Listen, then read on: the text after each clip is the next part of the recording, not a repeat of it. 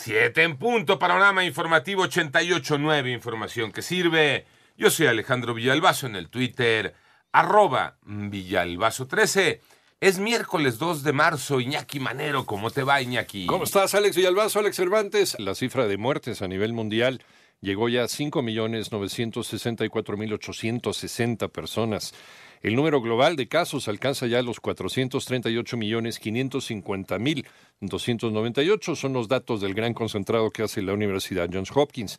Y por otra parte, el presidente de los Estados Unidos, Joe Biden, anunció que en su país pronto se dejarán de usar los cubrebocas por el COVID-19. Las cifras de la pandemia en México las tiene Mónica Barrera. Moni. Con el registro de 13.115 nuevos contagios en un día, México alcanza 5.521.744 casos de COVID, así como 382 defunciones en las últimas 24 horas y la cifra total de fallecimientos alcanza 318.531. Los casos activos de COVID alcanzan 42.014 y la curva epidémica presentó una disminución de 36%. A través del comunicado técnico, la Secretaría de Salud informó que la ocupación nacional hospitalaria en camas generales se redujo a 17% y en camas de terapia intensiva aumentó a 13%. En 88.9 Noticias, Mónica Barrera. En el panorama nacional, el Congreso Estatal de Yucatán aprobó de forma unánime modificar las leyes secundarias para permitir el matrimonio igualitario en el Estado.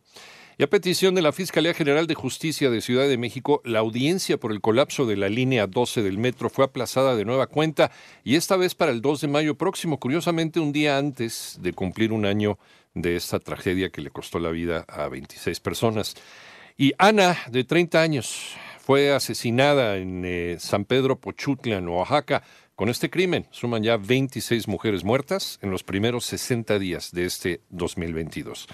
Senadores de oposición piden una nueva estrategia para enfrentar a la delincuencia. Iván Menchaca. El fusilamiento de 17 personas en Michoacán fue calificado por el PAN como un acto de terror y lamentó que este tipo de hechos se estén normalizando en el país y minimizando por el gobierno. Esto en la sesión del Senado de este martes y a cuya condena se sumaron los partidos de oposición.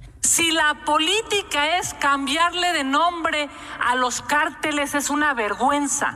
Y desde aquí, compañeras, tenemos que exigir como contrapeso que haya inteligencia en la estrategia de seguridad ya vimos que no funcionan aquello de acusarlos con sus abuelitas o abrazarlos. Es la voz de la senadora del PAN, Kenia López Rabadán. 889 Noticias, Iván Menchaca Sarmiento. Panorama internacional como protesta contra la invasión rusa a Ucrania. Decenas de diplomáticos se retiraron de dos sesiones de las Naciones Unidas en Suiza en las que el ministro de Relaciones Exteriores ruso, Sergei Lavrov, transmitía una declaración en video. Y por otra parte, el Ministerio de Defensa de Rusia informó hoy que su ejército se ha hecho con el control de la ciudad de Gerson, al sur de Ucrania. Joe Biden, presidente de los Estados Unidos, destacó que es tiempo ya de dar carácter de ciudadanía a los Dreamers de la Unión Americana, además de modernizar el sistema migratorio de inmediato.